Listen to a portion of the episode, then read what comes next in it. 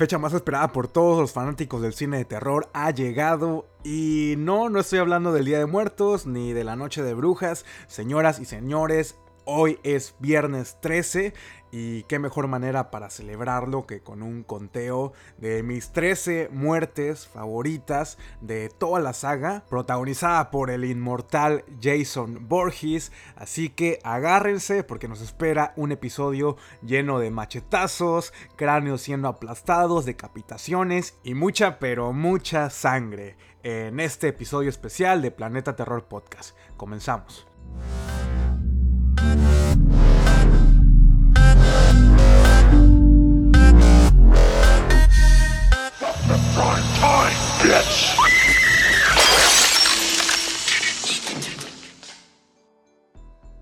Si se van a darle una leída a, la descripción del podcast, según yo, eh, en ese tiempo me puse a redactar que iba a hacer rankings de, de películas y hasta la fecha no he hecho nada de eso.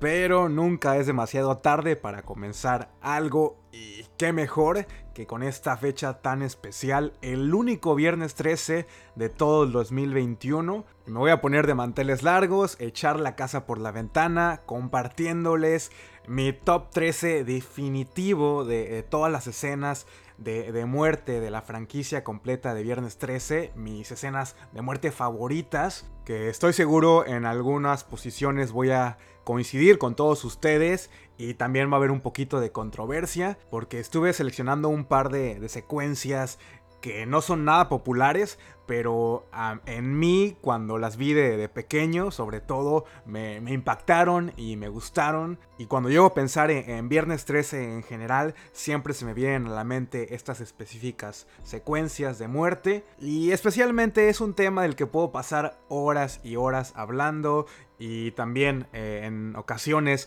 ver eh, eh, conteos en YouTube para ver y analizar lo que otros piensan y evidentemente para ver si estamos en la misma sintonía, esperando que yo lo esté con todos ustedes que me están escuchando en este episodio de hoy.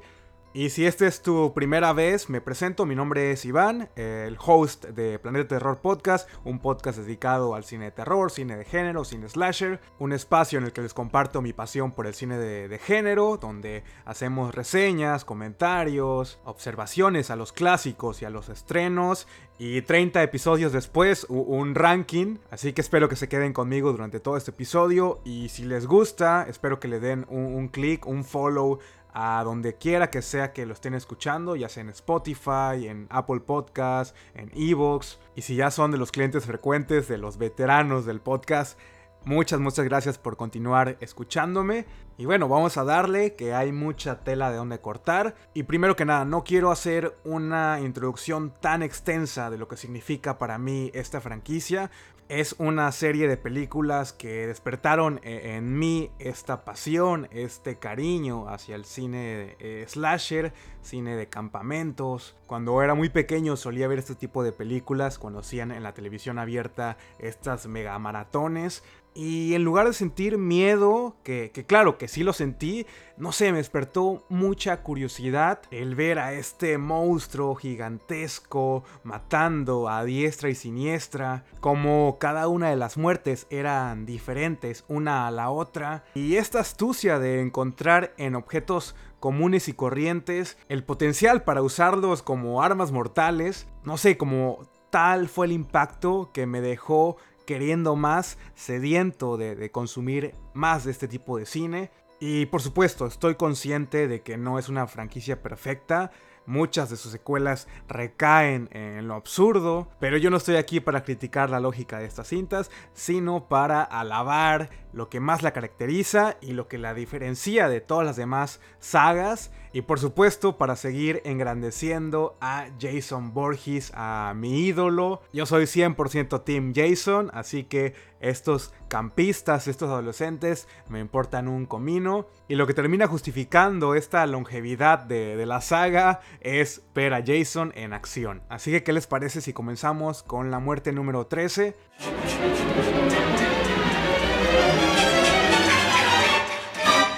Y voy generando un poco de controversia desde el inicio. El puesto número 13 lo ocupa una secuencia que está en ese conteo por las razones equivocadas. Y sí, al final termina siendo una víctima más de Jason, pero en teoría quien hizo todo el trabajo sucio fue Freddy Krueger. Y obviamente estoy hablando de la muerte de Gip, de Catherine Isabel en Freddy contra Jason. El trauma de perder a su novio y el exceso del alcohol hacen que la pobre Gip quede tirada, inconsciente en medio de toda esta fiesta del maizal, este rape psicodélico del que todos quisiéramos ser partícipes, y mientras Gib está inconsciente en el mundo de los sueños, es acosada por Freddy Krueger, hay una excelente referencia a esa primera escena inicial en Pesadilla en la calle Elm, la primera, la original, donde Tina es perseguida en el cuarto de las calderas. También hay ese pequeño guiño a esa icónica escena en la que el rostro de Freddy eh, sobresale de la pared. Y tenemos una pequeña escena de persecución que termina con Gip escondiéndose de Freddy en un locker. Y justo antes de que Freddy hiciera de las suyas, en el mundo real, un pervertido está tratando de aprovecharse de, de Gip sexualmente, lo que despierta los focos rojos de Jason. Este sensor o radar que tiene para localizar a adolescentes cometiendo pecado y justo cuando el tipo está encima de ella, Jason termina empalándolos, usando como un tipo de poste afilado y lanzando por los aires a este pobre tipo y la pobre de Gip muere desangrada, no sin antes despertar la furia de Freddy Krueger que en el mundo de sueños eh, se la pasó gritando She's mine, she's mine. Así que prácticamente esta muerte fue la que originó la rivalidad entre Freddy y Jason y por eso está aquí en el puesto número 13.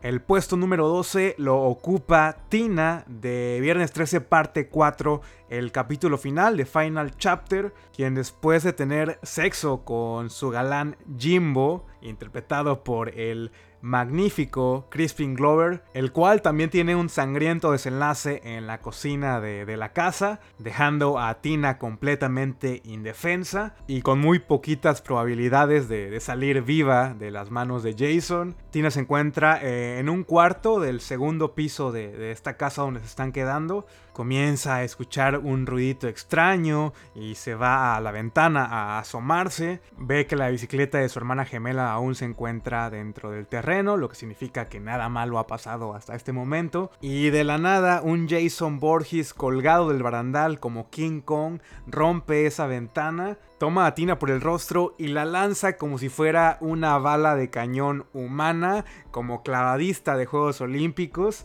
Solo que en lugar de piscina cae directito en el cofre de, un automóvil, muriendo instantáneamente. y yo creo que la razón principal por la cual se encuentra esta escena en el top es porque ese, ese stunt está bien hecho el actor o la actriz que hizo ese doblaje no le tuvo miedo al éxito. Y la forma en la que es lanzado el cuerpo de Tina es completamente hilarante. Es toda una secuencia con un toque cómico, pero el stunt que lo hayan hecho con una persona real y no un muñeco le da ese plus porque hasta la caída se ve dolorosa. Te, te hace sentir que en realidad se lanzaron a alguien desde un segundo piso hacia su muerte.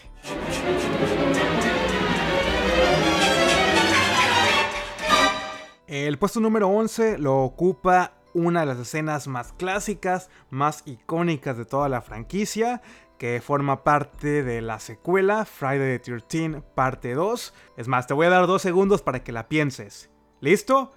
¿Adivinaste? Claro que sí, es la escena de la doble penetración, la, la ensartada doble de Sandra y Jeff quienes justo después de tener relaciones sexuales, y espero que vayan notando aquí cuál es la moraleja de la historia, Jeff se pone a besar a Sandra de manera apasionada, se coloca encima de ella y sin notarlo Jason poco a poco llega a ese cuarto y con una lanza en mano atraviesa a ambos chicos con toda su fuerza, llegando hasta atravesar el colchón y la cama y vemos la punta de la lanza cómo atraviesa y cómo está toda llena de sangre. Y sí, a lo mejor no es la muerte más gráfica, pero la manera en que Sandra se da cuenta que Jason ya está dentro del cuarto y, ya no puede hacer nada porque tiene a este tipo encima de ella, solamente la vemos asustada y gritando, esperando a sentir el filo de, la lanza, entrar por su carne. Y quiero creer que esta es la primera vez que se hacía algo parecido, matando dos pájaros de, un tiro. Y esta muerte hasta la fecha se sigue manteniendo en los primeros puestos de, de popularidad entre los fanáticos. Y en mi caso ocupa el puesto número 11.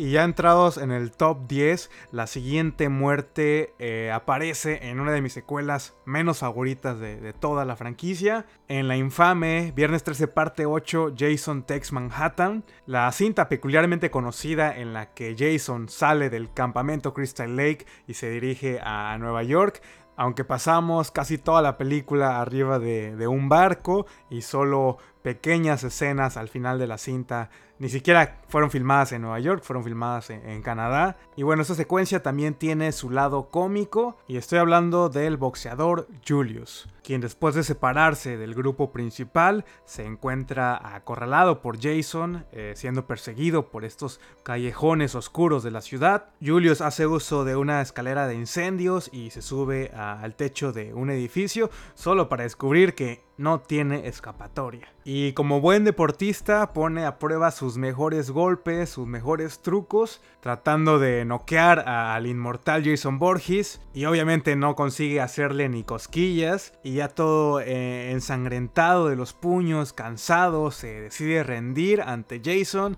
y le dice, ¿sabes qué? Dame tu mejor golpe. Y no, no tuvo necesidad de decirle dos veces.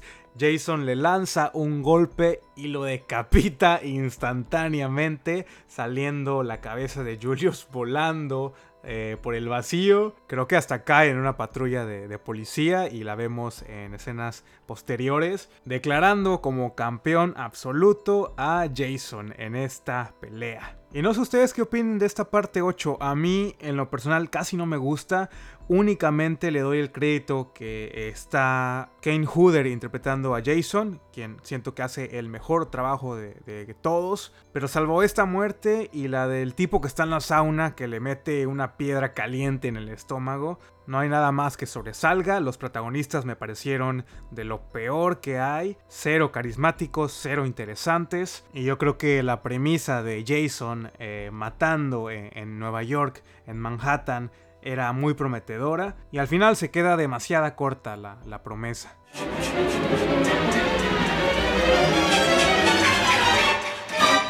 El puesto número 9 lo ocupa una muerte que dudé mucho en ponerla o, o, no en el top. En lo personal hay un par de muertes que me entretienen aún más que esta y que me gustan aún más que esta, pero no puedo evitar imaginarme lo que fue ver esto en la gran pantalla en 1980. Y sí, estoy hablando de la original, de la primera, la primera película que inició todo este revuelo. Y estoy hablando de la muerte de Kevin Bacon en Friday the 13, la parte número 1. Y yo creo que esta secuencia todos la recuerdan, en la que él está acostado en la cama, en su cabaña, y es atravesado por una lanza y observamos perfectamente la punta de la lanza cortando su garganta, haciendo de esta escena una de las muertes más brutales cometidas por Pamela Borges, por la mamá de Jason. Y yo creo que esa imagen de Kevin Bacon agonizando, lleno de sangre,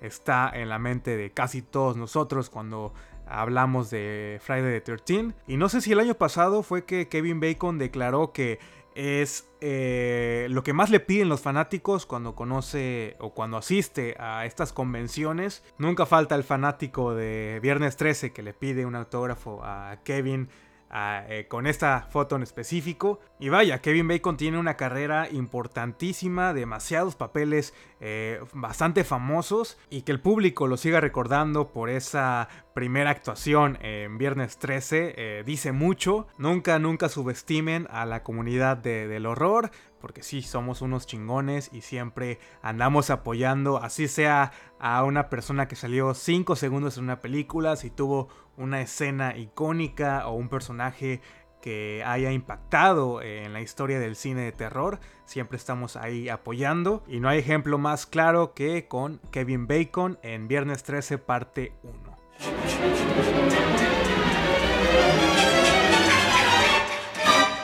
El siguiente puesto lo ocupa una muerte y una escena que estoy seguro que me van a decir qué pedo, Iván, eh, qué onda con tu vida. Pero esta es mi lista, así que no me juzguen. Eh, primero que nada, se trata de una de mis secuelas favoritas. Yo creo que si han escuchado mis episodios anteriores, saben y conocen que, me gusta mucho todo este mundo de, de Kerry White, la novela de Stephen King, las múltiples adaptaciones eh, en el cine. De hecho, ya he reseñado dos películas de, la franquicia. Y en, un programa que tiene apenas 31 episodios, siento que es bastante. Ya es una muy buena dosis de Kerry White que pueden irse a disfrutar justo después de que terminen de escuchar este episodio. Y justamente esta secuela combina a estas dos grandes personalidades. Eh, en teoría es una Kerry White contra Jason Borges en la parte 7, viernes 13 parte 7 de New Blood, la nueva sangre. Y lo que me gusta de esta secuela es que regresa nuevamente al casting, al reparto juvenil y centrado únicamente en este tipo de personajes, adolescentes, estereotípicos, con la única intención de pasar un fin de semana llena de sexo, de drogas, de alcohol. Y aparte tenemos toda esta línea narrativa de, una chica que está descubriendo sus poderes telequinéticos, tratando de, de, controlarlos, siendo manipulada por un malvado doctor que termina siendo el verdadero villano de toda la historia. O sea, es una combinación perfecta para mí, porque tiene como lo mejor de los dos mundos.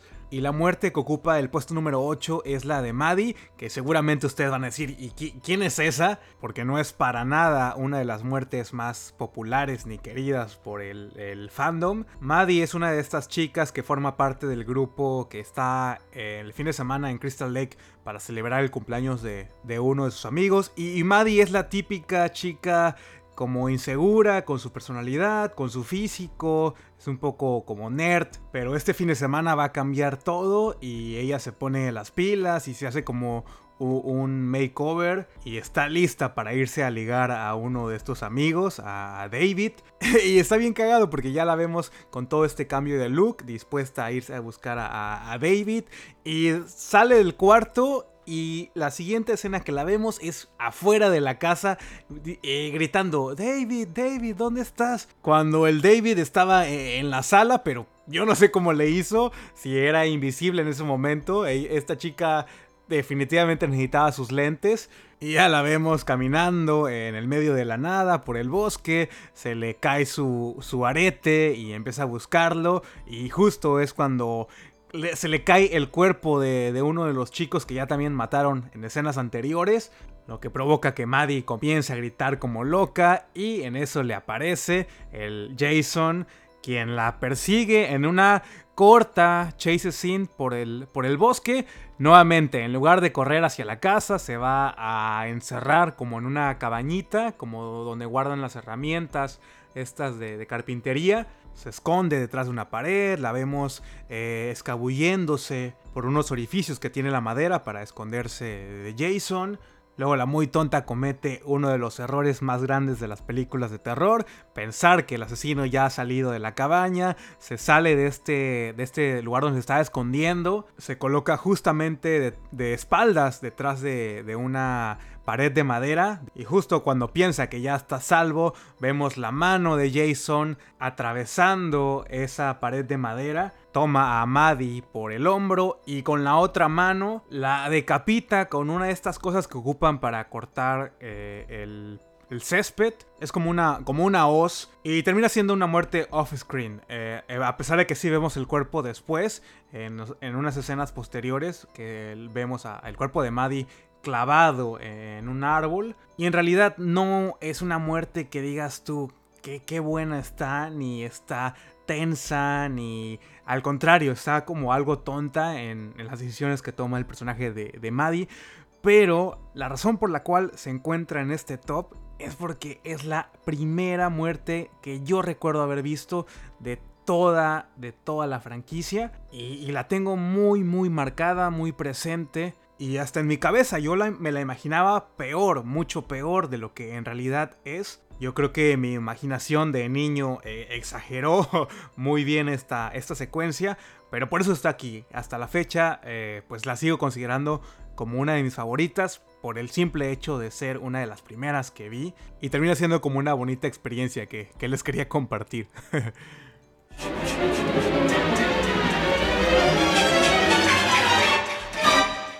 Pero bueno, seguimos, puesto número 7.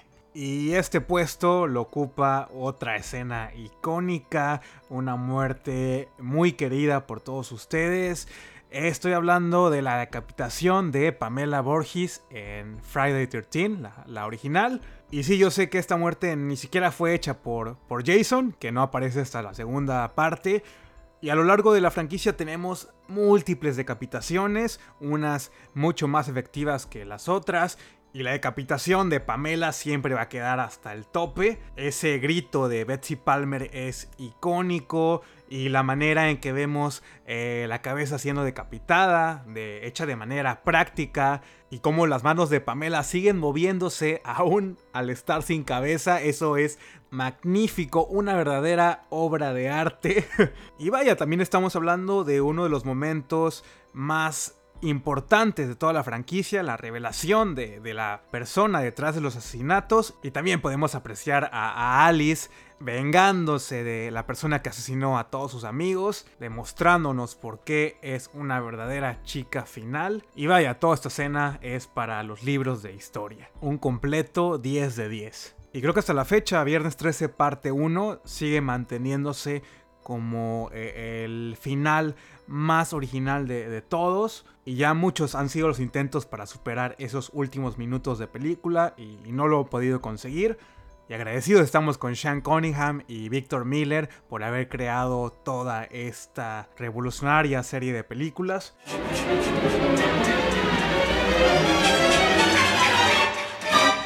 Y el siguiente puesto está ocupado por una muerte en la famosísima Viernes 13 parte 3 3D y me estoy refiriendo a la muerte de Vera Sánchez, quien históricamente es la primera víctima de Jason usando la máscara de hockey. Y qué mejor momento para estrenar su nueva armadura que lanzándole un arpón a una chica directamente en el ojo. Y el hecho que haya sido filmado en 3D le aporta ese toque especial y cómico, pero también bastante violento porque podemos observar el trabajo del maquillaje en esta secuencia está muy bien realizado. Tenemos un muy buen plano del rostro de, Vera atravesado por el arpón, quien después cae muerta eh, en el lago. Y para los estándares de esa fecha yo no creo que esté tan mal hecho. Yo creo que el recurso del 3D es algo que se puede aprovechar muy bien en el género de terror. Y hemos sido testigos de cómo cada cierto tiempo vuelve a resurgir. Y para 1982 esto era... Eh, el evento del año, ir a ver a, Jason en 3D. Y por lo menos esta muerte en específico ha, ha sobrepasado la barrera del tiempo.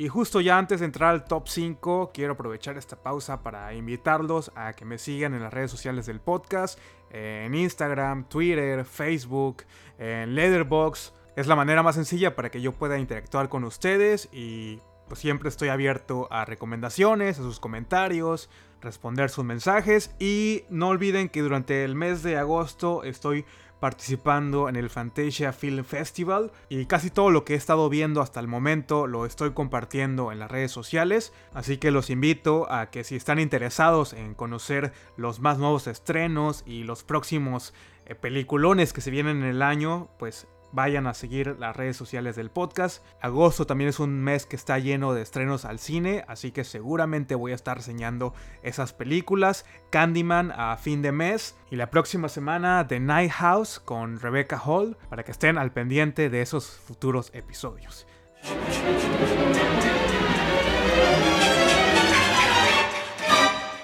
Y como no podía faltar, el puesto número 5 lo ocupa el remake, el espantoso remake del 2009. Una reimaginación de la historia que me parece muy mediocre y que esos pequeños cambios que le hicieron a la historia de, Jason eh, no tienen sentido. Van casi que eh, en contra de todo lo que caracteriza a Jason en sus secuelas anteriores. Y vaya, para mí esta cinta es olvidable. Y si aún no la han visto, yo no la recomiendo para nada. Simplemente por esta secuencia de que ocupa el puesto número 5, podría ser que merece una oportunidad, pero de ahí en fuera no hay nada sobresaliente en toda la cinta. Y la muerte en cuestión es la de Amanda en la secuencia inicial. Amanda forma parte de un grupo de cinco campistas, cinco o cuatro, no recuerdo, que se encuentran en, Crystal Lake y ya la noche a la orilla del campamento, con algunos de los otros personajes ya desaparecidos o muertos. Jason toma a esta chica, la encierra en una bolsa de dormir y la amarra del árbol colgando directamente arriba de, la fogata. Y es una escena completamente brutal. Observamos cómo eh, Amanda está gritando, muriendo quemada viva, tratando de escapar, pero sin lograr conseguirlo, hasta que por fin el propio peso de la chica hacen que la bolsa caiga, pero ya ella está muerta asfixiada y con evidentes quemaduras eh, en su cuerpo. Los gritos de Amanda son desgarradores y toda esta secuencia pasa mientras su novio observa desde lo lejos, atrapado eh, en una trampa de, de oso. Y si el remake hubiera utilizado la misma tonalidad para toda la película, tal y como lo hizo en la secuencia inicial, a lo mejor la hubiese hecho más disfrutable. O ustedes díganme qué opinan de este remake. ¿Les gusta? ¿No les gusta? ¿Qué les pareció? Porque a lo mejor soy yo el único que la está menospreciando. Eh, no sé si el fandom sea grande y el cariño sea muy grande para esta cinta. Recuerdo haberla ido a ver hasta el cine y, ni así me gustó. En serio que me gustaría saber su opinión.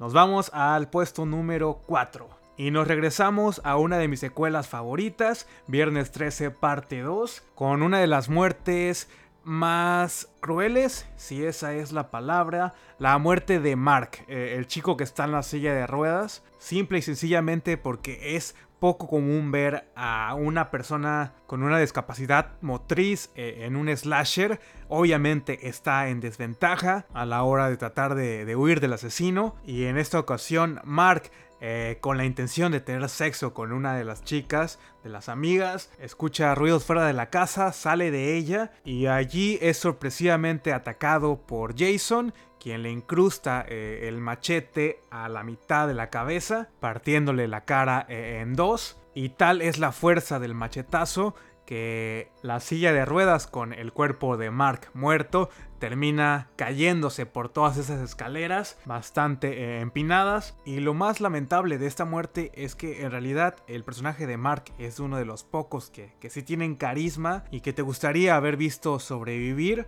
pero Jason no entiende razones y, agarra parejo quien sea que se interponga eh, en su camino terminará eh, en la morgue.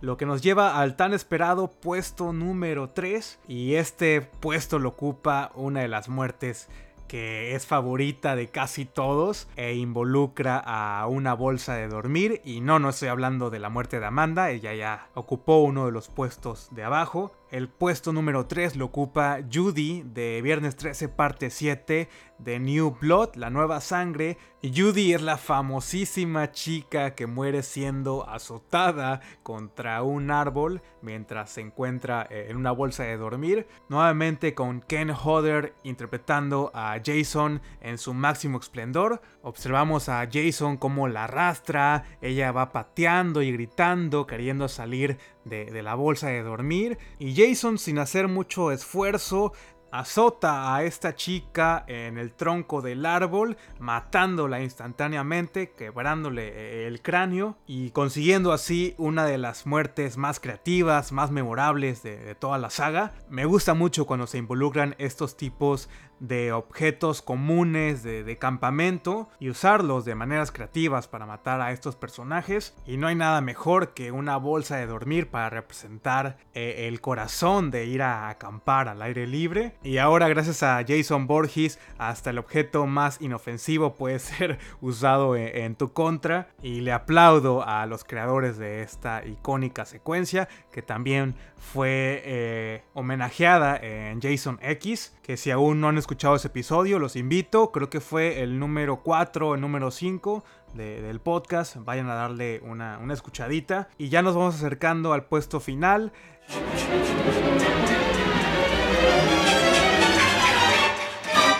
El número 2 lo ocupa otra muerte de la batalla campal entre Freddy Krueger y Jason Borges. Y se trata de la muerte de Trey en Freddy contra Jason. Y lo que hace tan efectiva a esta escena de muerte es que el personaje de Trey es desagradable, es un imbécil que trata mal a su novia, a Gib, que ya ocupó el puesto número 13. Y justo después de tener sexo con, con Gib, él se encuentra tomando su cerveza, boca abajo sobre la cama y sin darse cuenta Jason entra a la recámara y comienza a darle de machetazos penetrando su espalda una y otra vez.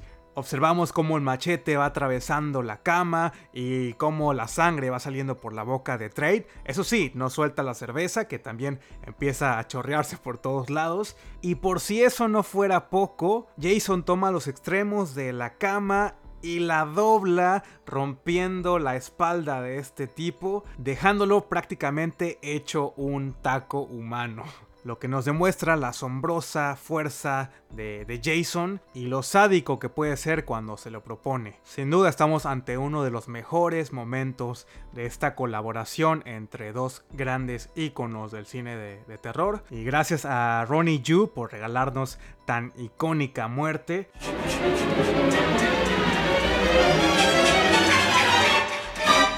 Y ha llegado la hora de revelar el puesto número uno, que seguramente no va a ser sorpresa de nadie si ya han escuchado el episodio de Jason X.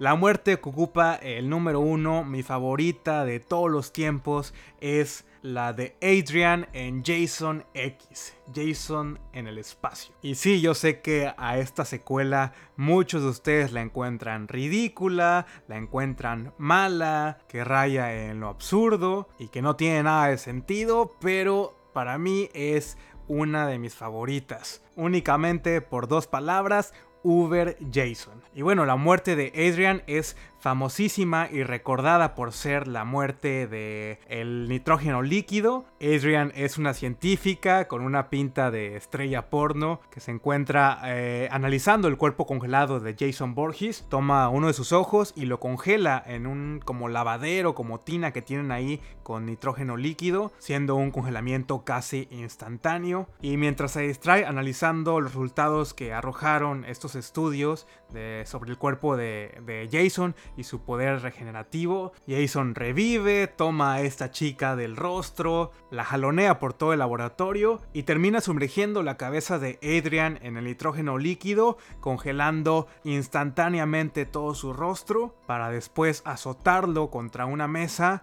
Eh, decapitándolo parcialmente, toda la parte que estaba congelada queda hecha pedacitos toda una escena, una secuencia que sigo disfrutando como si fuese la primera vez que, la veo. Se los juro que no, no tienen idea de lo mucho que me gusta toda esta escena y que prácticamente revisito Jason X solamente para ver esta, esta secuencia. Y eso ha sido todo por el episodio de esta tarde, mañana o noche, dependiendo la hora que lo estén escuchando. Muchas gracias por acompañarme en este programa especial, celebrando el viernes 13. Háganse una maratón, pónganse los DVDs, los Blu-rays o busquen alguna de estas películas en su servicio de streaming favorito. Y yo los estaré esperando en el próximo episodio de Planeta Terror Podcast. Hasta luego, bye.